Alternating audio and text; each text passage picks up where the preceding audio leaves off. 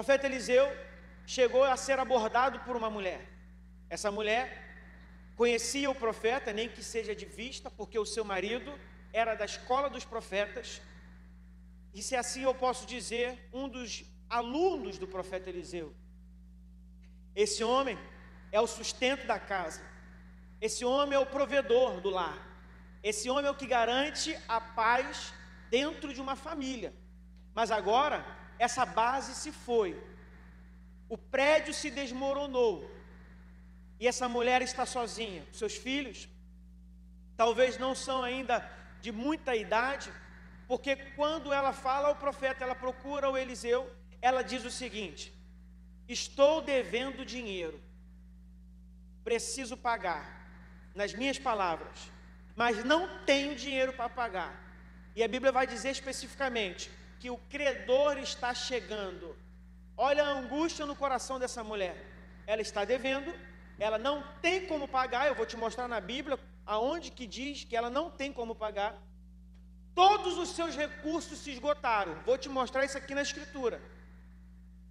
Não tem mais nada. A única coisa que ela tem como patrimônio e como bem eram os seus filhos, porque naquela época as crianças contavam como patrimônio.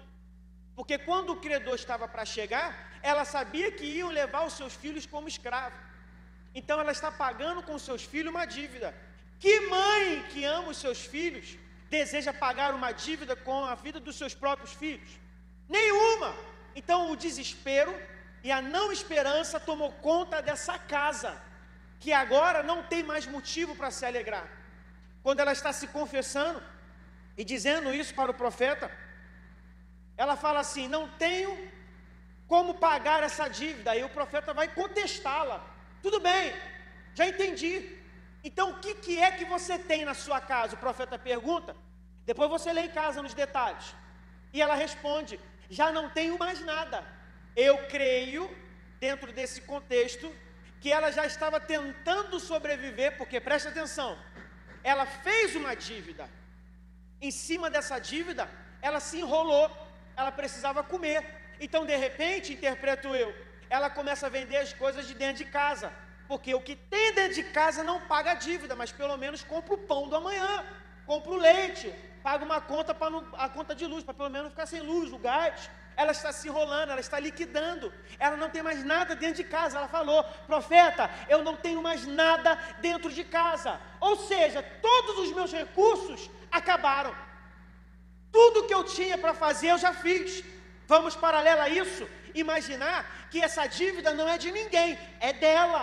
Então talvez foi ela que agiu de forma a obter essa dívida. Se bem que mulher não é de ter dívida. Você concorda comigo? Amém ou não amém, irmãs? Os homens é que não compreendem as mulheres, né? A mulher tem um gasto a mais, né? Homem, irmãos, presta atenção. Eu nunca na minha vida comprei um shampoo. Você está rindo porque você acha que eu não preciso do shampoo? É uma gotinha de nada. Isso porque quando alguém compra, eu tenho um irmão, tenho dois irmãos, um é gêmeo. Então também nunca comprou o shampoo. E eu tenho outro que não é que não é gêmeos conosco, que tem um cabelo bonitão, deu certo, ele deu certo. E ficou tudo tá. Aí ele ou minha mãe, não sei, alguém comprava esse shampoo em casa. Então quando eu usava é porque estava lá, mas se não tinha, sabonete e para mim não tem diferença nenhuma. Mulher não, mulher tem um gasto a mais. Mulher, porque mulher é uma categoria acima, né? Essa mulher não tem mais nada. Está zerada os seus filhos vai ser o pagamento dessa dívida. Ela que se enrolou. Ou o fato do marido, que naquela época, por cultura, ser o mantenedor da casa, se foi. De repente também eu estou julgando essa mulher. Ela também não tem culpa dessa dívida. Eu não sei. Eu sei que a dívida está no nome dela. E ela não tem nada para pagar essa dívida. A única coisa que ela tem é a sua maior paixão, os seus dois filhos. O profeta pergunta: Você tem alguma coisa em casa? Ela, nada, mas uma coisa. Uma, fala assim comigo: Uma coisa eu tenho. Todos nós temos alguma coisa. O bispo sempre nos ensinou: ninguém é tão pobre que não tenha o que dar, e ninguém é tão rico que não possa receber. Uma coisa você tem. Essa mulher tem alguma coisa, e ela diz: Eu tenho uma pequena botija de azeite. Era tudo que ela tinha, com exceção dos seus filhos. O credor, eu já disse, está chegando. E à medida que a expectativa cresce de que o credor está chegando, a angústia também cresce. Por isso, nessa noite, eu quero te dizer, você que foi casa de paz durante essas semanas, por menor que seja a sua casa, por menos valor ou por não valor ter a sua casa dentro da sua concepção, ou de repente por não ter nada a oferecer, eu quero te dizer nessa noite que o profeta Deus, o profeta dos profetas, já chegou na porta do teu lar. E ele está perguntando: o que, que você tem? Pastor, não tenho nada. Mas uma coisa eu fiz: eu abri a porta da minha casa, eu recepcionei o profeta, eu estive com o homem ou com a mulher de Deus. Os, semeadores podem dizer amém? amém? E aí o profeta fala assim: tudo bem, pega essa botija de azeite. Mas não só isso, já que você não tem nada, você vai começar a catar agora a vasilha dos teus vizinhos. E ela faz isso. Quando ela corre nos seus vizinhos, algum pregador, não lembro qual, já pregou aqui, que a vasilha dos vizinhos representa relacionamento. Não é isso? Se eu não tenho relacionamento, eu não tenho as vasilhas. O povo aqui lembrou, né? Ela começa então de casa em casa, por favor, pelo amor de Deus, eu nunca te pedi nada na vida. Me arruma uma vasilha, pode ser vazia, e vai de casa em casa. Reúne todas as vasilhas com seus filhos. Aqui ela botou os meninos para trabalhar, e a casa agora não tem nada, mas está cheia de vasilha. O profeta libera uma palavra e fala assim: Agora você vai encher vasilha por vasilha. Irmãos, é só Deus entrar em cena que o milagre começa a aparecer. Ela deve ter olhado para o profeta e ter imaginado assim: como que eu vou encher uma vasilha se ela está vazia? Se eu não tenho nada? Se a minha botija é pequena? Irmãos, presta atenção. Eu vou tentar representar aqui de uma forma bem simples. Espera aí. Imagina que o profeta chegou aqui na casa, ela alinhou vasilha por vasilha. Uma vasilha maior, outra média, outra um pouco maior, uma do lado da outra. E ela tem uma botijazinha com azeite. E no momento que o profeta libera uma palavra, ela então vira a sua pequena vasilha de azeite para encher as maiores. Opa, parece que a vasilha maior já encheu e ainda tem azeite na menor.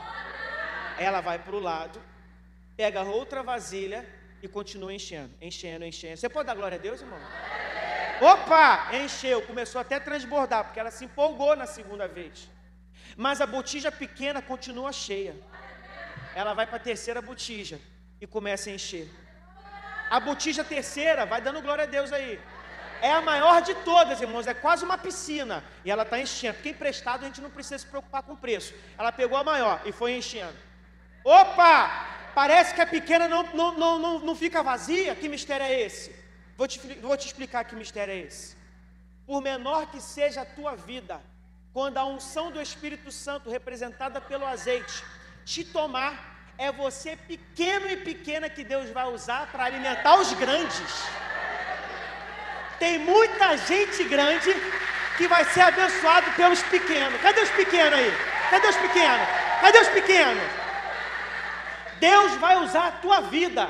Mas fulano não é empresário, que não sei o que, que não sei o que. Irmãos, é, aqui, é igual, é igual, é igual a avó da minha esposa. Saláriozinho básico, salário mínimo, mas uma mulher dizimista, abençoada. Minha esposa que me conta essa história. E todo mês ela ajuda alguém. E esse alguém geralmente tem uma condição melhor do que a dela. Me explica esse mistério. É isso aqui, ó. Você é pequeno, mas está cheio da presença de Deus. É você que Deus vai usar para alimentar o grande. Você não vai entender nada, mas é a tua vida que Deus vai usar.